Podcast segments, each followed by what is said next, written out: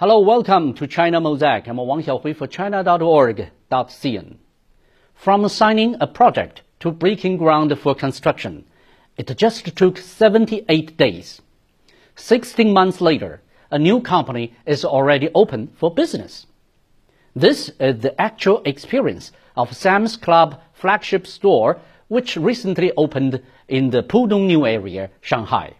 In 2019, this same place saw Tesla finish building its Shanghai Gigafactory, started manufacturing and selling within one year. The Sam's store is no doubt another miracle of how quickly investment in Pudong can bear fruit. All these were made possible by a series of reforms that aim to make the Pudong new area a primary choice for global business. Here in Pudong, whether you are opening a restaurant, a supermarket, or a cafe, one permit is all you need, which would not take more than a few days. Such one permit for one industry reform is going deeper, aiming to combine multiple industry entry licenses into one integrated license. Changes have also taken place in approval conditions. Some approvals, once demanded full meeting of requirements, could now be granted under notification commitment when applicants couldn't provide non-critical parameters or designs due to valid reasons. Ever since Pudong shouldered the task of developing itself into a pioneer area for socialist modernization, more changes have taken place. Last month, the bounded zone in the northeast of Pudong launched free offshore trade, the first platform for facilitating offshore trade in China.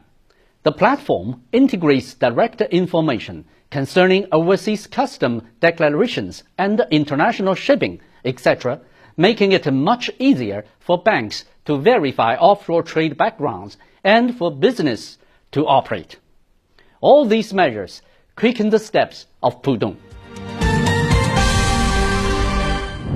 As the pioneer of China's second round of reform and opening up, Pudong took just 30 years to transform from dormant farmlands into a vibrant land with a modern skyline, which became a magnet for foreign investment.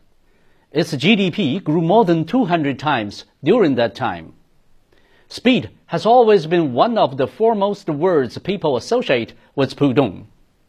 The Pudong speed over the past three decades has hinged on bold, practical exploration and reforms in the opening of the financial sector, attraction of foreign investment, and land development.